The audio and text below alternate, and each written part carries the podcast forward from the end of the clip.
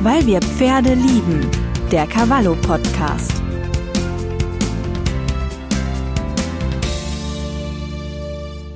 Dieser Podcast wird dir präsentiert von Equimero. Ja, herzlich willkommen zum Cavallo Podcast. Ich bin Nadine Schimanski, Redakteurin bei Cavallo und ich spreche heute mit Sattlermeister Tarkin Kosak von der Hofsattlerei Kosak darüber, wie wir für unser Pferd einen passenden Sattel finden können. Herr Kosak, wenn wir für Cavallo mit unseren Experten unterwegs sind, treffen wir häufig Pferde, denen ihre Sättel nicht passen und ziemlich verzweifelte Pferdebesitzer, die glauben, sie finden nie einen passenden Sattel für ihr Pferd. Ähm, wo ist da das Problem? Ist das falsche Beratung? Ähm, welche Qualifikationen sollte ein kompetenter Sattler haben? Ja, erstmal einen schönen guten Morgen. Freue mich sehr, dass ich als Experte eingeladen werde, um da die ein oder anderen Fragen auch zu erörtern. Wenn wir direkt ins Thema einsteigen wollen, also eines der wichtigsten oder der Unterschiede zwischen Qualifikationen einzelner Kollegen beziehungsweise auch Sattel, Sattler ähnlichen Berufen liegt und fällt schlussendlich daran, der Sattler ist ein Lehrberuf. Und das ist ein handwerklicher Lehrberuf, der drei Jahre ausgebildet wird. Und dann hat man im Regelfall noch mal ein paar Jahre, meist drei Jahre bis hin zum Meister. Und man, wir stellen schon fest, und gerade auch aus der Perspektive des Gutachters, der ich ja noch bin, stellen wir schon sehr viel fest, dass es einen Unterschied gibt zwischen einem gelernten Sattler oder zwischen den meisten gelernten Sattlern. Und welchen, die eine Fortbildung haben oder eine Sattelqualifikation haben, die auf freiberuflicher oder auf äh, stattfinden aufgrund der freien Marktwirtschaft. Ähm, das, sind, das sind keine ausgelernten Berufsbilder. Das wird ganz gerne so immer dargestellt, aber da fehlt halt einfach relativ viel Fachwissen. Wenn Sie ich möchte da jetzt keinen angreifen, aber wenn Sie jetzt zum Beispiel die Settleviertel nehmen, da gibt es sicherlich auch sehr, sehr gute, aber das ist schlussendlich eine Ausbildung, die auf privatrechtlicher Basis basiert und nicht als richtig anerkannte Berufsausbildung basiert. Und da gibt es ja auch noch ganz viele, die ähm, nur bestimmte Marken vertreiben, also Sattel, Sättel bestimmter Hersteller. Und ähm, ich glaube, die haben dann teilweise wirklich nur ganz kurze Wochenendseminare äh, gemacht und werden dann ähm, rausgeschickt, um äh, Sättel zu verkaufen und eben auch anzupassen. Ich glaube, ja, das ist aus meiner Erfahrung auch ein großes Problem gebe ich Ihnen vollkommen recht. Also sicherlich ist es, ist, ist es inhaltlich bei dem einen oder anderen Sattlerschulen, in Anführungsstrichen Sattlerschulen, sind die Inhalte teils relativ gut, teils aber auch ernüchternd fragmentiert. Ja, wenn wir das jetzt gegen eine Berufsausbildung sehen und wenn die dann so einen Wochenendkurs haben, und das mag meinetwegen auch über mehrere Wochenenden gestreckt sein, aber schlussendlich ist es ja keine klassische Berufsausbildung. Mhm. Und da fehlen, da fehlen einfach Inhalte. Und dann kommt da noch hinzu, dass man sehr viele Dinge erst sehen kann am Pferd und beurteilen kann, was einen Sattel betrifft, wenn man überhaupt weiß, wie die einzelnen Hersteller von ihren Sätteln her aufgebaut sind. Und da sind wir dann im handwerklichen Bereich und nicht nur der Fachtheorie, sondern im handwerklichen Bereich. Und das ist faktisch nicht auszubilden über Wochenendkurse, denn sie müssen ja erstmal die einzelnen Hersteller alle von die Sättel von innen drin kennen, dann wissen sie auch, was sie ändern können und was sie nicht ändern können. Ja, es ist ja ähnlich wie beim Kfz-Mechaniker, der müsste auch wissen, die, über die meisten Fahrzeuge Bescheid oder Herstellerfahrzeuge Bescheid wissen, dann weiß er auch, was er bei welchem Fahrzeug ändern kann. Aber es ist halt ein sehr umfangreiches Thema. Ja. Ähm, worauf sollten denn Pferdebesitzer beim Sattelberatungstermin achten? Angenommen, ich möchte jetzt einen neuen Sattel für mein Pferd. Ich habe mir einen Menschen rausgesucht, ähm, den ich zu mir auf den Hof hole, der verschiedene Sättel mitbringt. Ich reite Probe. Ähm, die Sättel liegen auf dem Pferd. Welche Punkte muss der Sattel der Wahl erfüllen? Was ist da wichtig? Worauf muss ich achten? Na, ich würde das. Der Sattel, ein Sattel soll natürlich passen. Jetzt ist Passen immer sehr subjektiv vom Verkäufer oder des Reiters eine subjektive Meinung, die da stattfindet. Wir müssen noch einen Schritt weiter zurückgehen. Und zwar, wenn Sie wirklich einen kompetenten Termin haben wollen mit dem zumindest so zu erwartenden guten Ergebnis daraus, dann steht und fällt das erstmal damit, dass Pferde vernünftig analysiert werden von dem Sattelverkäufer oder dem Sattler. Ein Pferd vernünftig analysiert wird und entsprechend ein Pferd auch vermessen wird. Und wir haben ja im im Bereich des, des Sattelverkaufs schlussendlich relativ viele Messsysteme, die im Einsatz sind. Jedes Messsystem bringt seinen Vor- und seinen Nachteil mit. Es gibt kein Messsystem, welches als Alleinstellungsmerkmal das Nonplusultra ist. Also die beiden meistverwendeten Messsysteme aktuell es ist von der Firma Equiscan ist der Topograph und dann beziehungsweise ähm, der Tomax vom Bundesverband für Sattler, der anerkannt ist.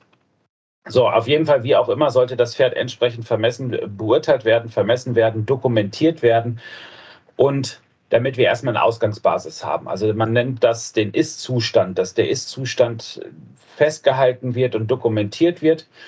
Und dann resultiert daraus natürlich, was man an Sätteln ausprobieren kann oder welcher Sattel empfohlen wird und dergleichen.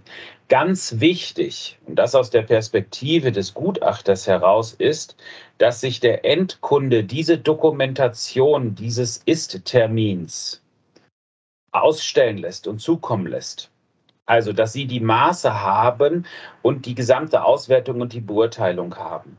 Denn im Falle einer juristischen Auseinandersetzung im Nachgang, wenn es um das Thema Nachbesserung geht, passt mein Sattel, passt mein Sattel nicht und all diese ganze Fragestellung, ist es von essentieller Bedeutung, dass dieser Ist-Zustand dokumentiert ist und dass der Endkunde den schlussendlich auch hat, also der, der Verbraucher den schlussendlich auch hat. Also da würde ich dringend darauf drängen, dass ihnen der ausgehändigt wird.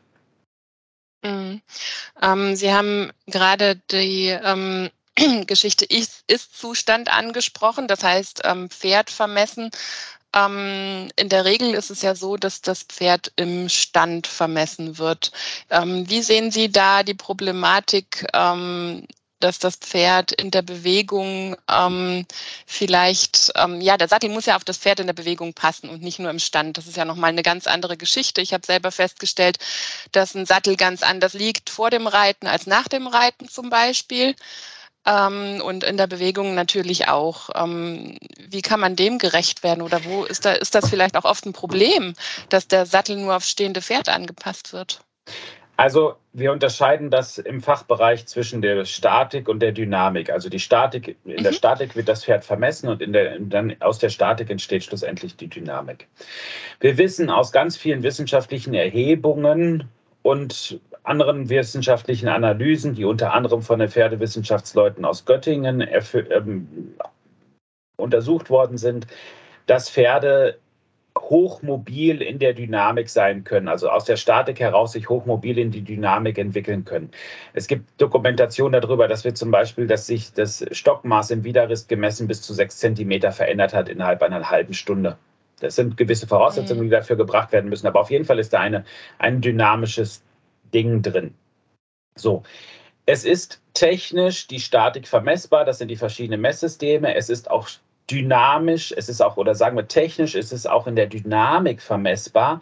Da steht allerdings der Tierschutz gegen. Das heißt, wir könnten technisch die Dynamik vermessen, wir können sie aber nicht unter Berücksichtigung des Tierschutzes vermessen.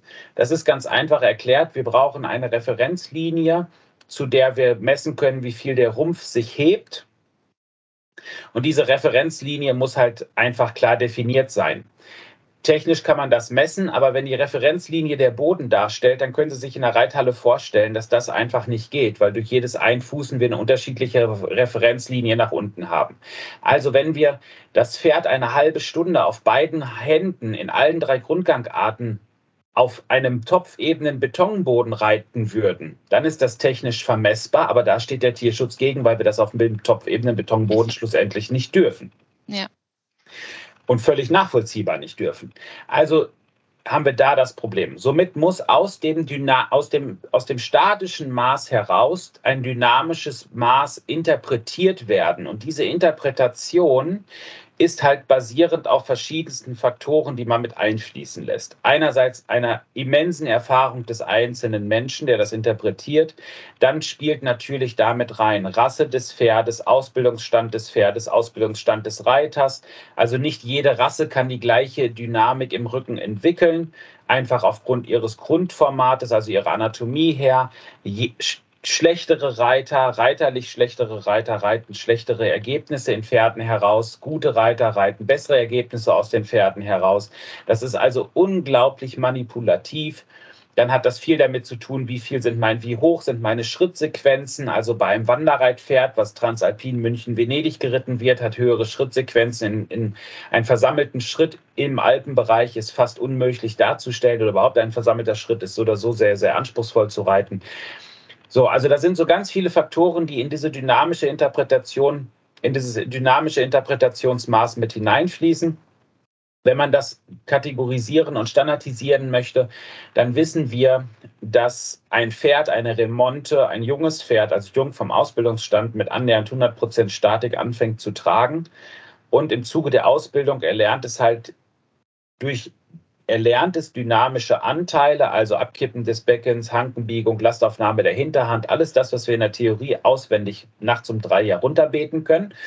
Aber schlussendlich je mehr Dynamik erlernt, je mehr dynamische Anteile erlernt werden, umso mehr sinkt die Statik. Und wenn wir es einkategorisieren würden, dann sind wir bei einem Kandarrenreifenpferd, also bei einer, wenn wir jetzt mal die FN bemühen als Dachorganisation, wenn ich ein L-Kandare-reifes Pferd auf L-Niveau habe, haben wir eine 50 zu 50-prozentige Auslastung von Dynamik zu Statik. Und mhm. erst wenn es in den Lektionsgehorsam geht, überwiegt die Dynamik zur Statik. Es ist ja klar, dass eine gesprungene Arbeitspiorette oder Galopppiorette viel mehr Dynamik in den Rücken mitbringt oder be beansprucht oder, oder verursacht, als wenn ich den einfach auf, drei, ein bisschen schenkelweichen Zirkel verkleinern, Zirkel vergrößern reite. Ja. So, und das sind halt Faktoren, die müssen mit einfließen. Ähm, und das muss auch der Reiter entsprechend auch herausreiten können. Also wenn ich meinen Sohnemann ist 18, hat in seinem Leben vielleicht drei Jahre, dreimal auf dem Pferd gesessen in seinem ganzen Leben. Wenn ich den jetzt bei mir auf mein Pferd draufsetze, dann wird das sicherlich nicht vom, von, der, von der Tragkraft sich so darstellen, wie wenn ich den selber reite. Absolut, ja. Ähm, passt ganz gut zu der nächsten Frage. Ähm, wann ist ein Maßsattel sinnvoll und wann reicht auch ein gebrauchter Sattel? Man sagt ja oft, gerade bei jungen Pferden, da vielleicht erstmal einen gebrauchten Sattel Mhm. Ähm, bei mir war es so, ich habe damals gedacht, das muss gleich das Perfekte sein und ich brauche den Maßsattel. Ähm, aber so eine Geschichte kann ja dann auch ganz schnell nicht mehr passen, weil das Pferd sich ja auch relativ schnell verändert. Wie ist Ihre Meinung dazu? Ja, also wir müssen erstmal dieser, unterscheiden wir mal zwischen Maßsattel und Maßkonfektion. Das ist so der erste Punkt, den wir, um das mhm. vernünftig beantworten zu können, unterscheiden müssen. Ähm, eine Maßkonfektion ist schlussendlich das, was die Industrie als Konfektionsware herstellt und dann auf Maß und Wunsch für den Kunden ändert. Und ein Maßsattel ist ein Sattel, der eine Wertschöpfungskette durchlaufen hat, den es so auf der auf der Welt nicht noch ein zweites Mal gibt. Ich nenne Ihnen ein Beispiel. Wenn Sie heiraten möchten und ein Brautkleid benötigen, dann können Sie in ein Brautmodengeschäft gehen und dort ein Kleid sich aussuchen, welches auf Ihre Maße geändert wird. Das ist eine Maßkonfektion. Sie können aber auch zur Schneiderin gehen und sich ein Kleid direkt herstellen lassen. Das ist ein Maßkleid. Dieses gibt es nur einmal auf der Welt. So, und das muss man, das wird auch juristisch sehr hart unterschieden. Das hat auch was mit Gewährleistung und Ansprüchen zu tun und Soll- und Ist-Zustand und solche Dinge alles. Aber jetzt zurück zu Ihrer Frage. Ähm, es ist so, dass wenn Sie ein handwerkliches Produkt haben, ist dieses handwerklich dieses handwerklich erzeugte Produkt, also der Vollmaßsattel, im Regelfall wesentlich anpassbarer und kompatibler als ein industriell gefertigtes Produkt. Das heißt im Regelfall. Es gibt da auch ein paar andere Industriehersteller oder Großhandwerkshersteller. Das hat folgenden Hintergrund. Ähm, Industrie braucht einen Absatzmarkt, um leben zu können. Und wenn der Absatzmarkt nicht da ist, dann wird er künstlich generiert. Nehmen wir zum Beispiel, ohne dass ich wen näher zu nahe treten möchte, jeder von Ihnen kennt einen IKEA-Schrank. So, ich habe da nichts gegen. Ich habe auch selber einen IKEA-Schrank zu Hause stehen, um Gottes Willen. Den können Sie einmal aufbauen, aber für einen Umzug ist der nicht gemacht. Das heißt, dort generiert die Industrie einen neuen Absatzmarkt, um, damit Sie einen neuen Schrank kaufen. Meine Möbel, die ich von meinen Ur-Ur-Urgroßeltern geerbt habe, von 1850, werden sicherlich noch 300 Jahre halten. Das ist ein handwerklich hergestelltes Produkt. Und diesen Wissensstand, wenn man den mal nimmt und den bei uns in Reitsport überlagert, dann ist dort eher die Fragestellung, die Sie in den Raum gestellt haben, inwiefern ist mein Sattel auch wirklich über die Veränderung des Pferdes anpassbar. Und Sie können durchaus mit einem vierjährigen Pferd mit einem Vollmaßsattel starten. Sie haben das liegt schlussendlich hauptsächlich an den liquiden Mitteln des Kunden, wenn er sich darüber im Klaren ist, dass er eine große Investition hat, dass er Folgekosten hat über die notwendige Anpassung und gegebenenfalls, wenn das Pferd ausfundamentiert ist, im Alter von acht bis zwölf, dass dort gegebenenfalls nochmal ein Sattelwechsel stattfinden wird, weil ich beim besten Willen bei einem vier-, fünfjährigen Pferd nicht Ihnen versprechen kann, der hält 20 Jahre.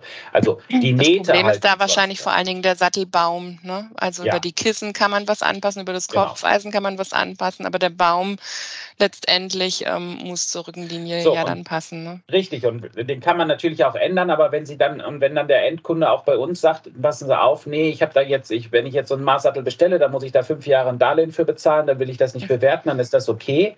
Aber dann würde ich sagen, starten wir nicht mit einem jungen Pferd, weil wissen Sie, da sind einfach die finanziellen Mittel dann nicht so vorhanden, dann warten Sie lieber, bis der sieben, acht oder zehn ist dann ha haben wir ein, eine wesentlich höhere Wahrscheinlichkeit, dass dieser Sattel über die notwendigen Anpassarbeiten den Rest des Pferdelebens reichen wird. Mhm. Ähm, jetzt ist es ja so, dass sich auch ein ausgebildetes Pferd, was jetzt so ein gewisses Level hat, sich immer mal wieder verändert. Es gibt Krankheiten, es gibt Phasen, in denen man mal mehr oder weniger äh, trainiert. Ähm, wir sind ähm, da gerade schon ein bisschen drauf eingegangen, ähm, was man da verändern kann. Ähm, jetzt bin ich als Pferdebesitzer ja in der Verantwortung, ähm, auch immer mal wieder zu schauen, ob der Sattel denn aktuell noch passt. Ähm, wie oft sollten wir das checken? Was sind ähm, Anlässe oder Situationen, wo ich mal nach dem Sattel schauen sollte? Und was kann ich da überhaupt selber überprüfen als Pferdebesitzer?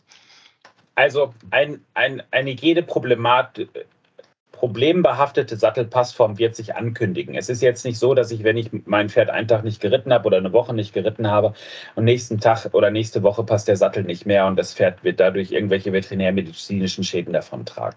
Es, ein nicht passender Sattel kündigt sich an und muss entsprechend stets mit einem wachen Auge betrachtet werden.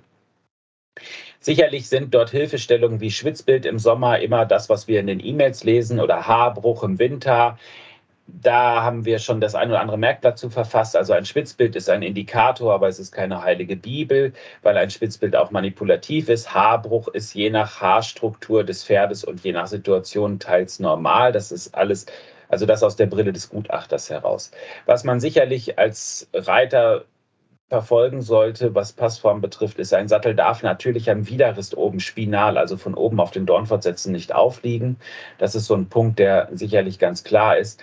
Ein Wirbelsäulenkanal sollte nicht zu schmal sein, wobei da scheiden sich auch so ein bisschen die Geister drüber, wie breit ein Wirbelsäulenkanal jetzt mindestens definiert werden muss. Aber trotzdem sollte er nicht zu schmal sein. Und schlussendlich sollte ein Sattel, wenn Sie die Horizontalballons betrachten, auch eher ein ausgewogenes Verhältnis, also wie eine Kinder, ausgewogen wie eine Kinderwippe dann ähm, darstellen, dass er nicht nach vorne eintaucht, sich hinten nicht abhebt und dass er auch nicht hinten zu tief liegt und sich vorne zu sehr abhebt. Das sind so die Hilfestellungen, die man sicherlich mitgeben kann. Schwierig ist es, wenn, die, wenn der Pferdebesitzer seine Hand unter den Sattel an der Schulterblattkante reinschiebt. Das ist so ein sehr subjektiver Eindruck, weil jeder hat ein anderes Schmerzempfinden. Dann haben sie auch noch eine andere Handstärke. Also meine Handstärke ist als Handwerker sicherlich im Material ein bisschen dicker als von manch anderer Frau. Und wenn ich die da reinwürge, dann muss da auch noch Platz für vorhanden sein, dass, da, dass ich da reinpasse. Also das ist so, das ist ganz schwierig subjektiv. Dafür muss man Objektivität schaffen und die Pferde halt schlussendlich vermessen. Das ist das eine, also so ein bisschen ein Auge dafür entwickeln und sich gerne auch von seinem Sattler oder Sattelverkäufer erklären lassen, wonach er selber schaut. Jeder hat da so einen anderen Mehr-Punkte-Plan, aber sich das ruhig erklären lassen, dass man selber darauf auch ein bisschen das Auge haben kann. Wie oft sollte ein Sattel kontrolliert werden? Einmal im Jahr sollte er auf jeden Fall kontrolliert werden. Wir haben Kunden, die ihre Pferde teils zweimal im Jahr kontrollieren lassen. Das hat eher damit was zu tun, wie stark Veränderungen über den Jahreszyklus, über den Gesamtjahreszyklus vorliegen. Also habe ich jetzt zum Beispiel ein durchschnittliches Freizeitpferd, das ähm, im Winter nicht geritten wird und im Sommer viel geritten wird, dann haben wir dort eine relative Veränderung des, des Arbeitszykluses. Da empfiehlt sich sicherlich zweimal im Jahr eine Kontrolle, wenn die Pferde aber in dem, was sie denn dann tun, das Jahr über gut durchgearbeitet werden und das hat nichts damit zu tun. Also wenn ich den Haflinger nur einmal in einer Woche reite, dann ist das okay. Hauptsache ich tue das das ganze Jahr über und wenn ich den aber fünfmal in der Woche reite, reite ich den fünfmal in der Woche. Hauptsache ich tue das, was ich tue, das ganze Jahr mit einer gewissen Kontinuität. Dann sollte, wenn die Pferde ausgewachsen sind, einmal im Jahr eine Kontrolle reichen. Ganz wichtig in der Kontrolle ist die, der Jahreszeitraum. Wenn man das vergleichen möchte zu dem Vorjahres, also zu der Passform, vom, wie das Pferd sich verändert hat, sollte ein Zeitraum gewählt werden, der auch im Vorjahr gewählt wurde. Also, wenn wir heute jetzt im Herbst, Herbst ausmessen und reflektieren auf die Maße von letztem Jahr Herbst, dann sind wir im gleichen Jahreszyklus und können das auch vergleichen. Es ist unglaublich schwer, ein Maß von Herbst zu einem Maß im April zu vergleichen, je nachdem, wie die Pferde, was über den Winter passiert ist. Oder wenn ich jetzt im Sommer ein Pferd ausgemessen habe und nächstes Jahr messe ich es im Januar aus. Wenn ich die vergleiche, habe ich so viel jahreszeitliche Einwirkungen da, die das verfremden können das sollte man, wenn man, das lässt sich nicht immer vermeiden, aber man sollte, wenn man es sich aussuchen kann, in seinem gleichen Jahreszeitraum bleiben. Da kommt es auf eine Woche nicht drauf an, aber jetzt im Spätherbst oder im goldenen Herbst ist es sicherlich was anderes, wenn ich die jetzt vermesse, als wenn ich sie im Februar vermessen habe, wenn sie alle noch mit viel Frost draußen stehen und unter Witterungseinflüssen. Alles klar, Herr Kursack, ich danke Ihnen sehr für die umfangreichen Infos zum Thema Sattelanpassung. Ich freue mich, dass Sie sich die Zeit genommen. Ich hoffe, dass Sie sich die Zeit genommen haben. Ich hoffe, unsere Leser haben da jetzt einiges mitnehmen können. Und ich danke Ihnen sehr für das Gespräch. Sehr gerne.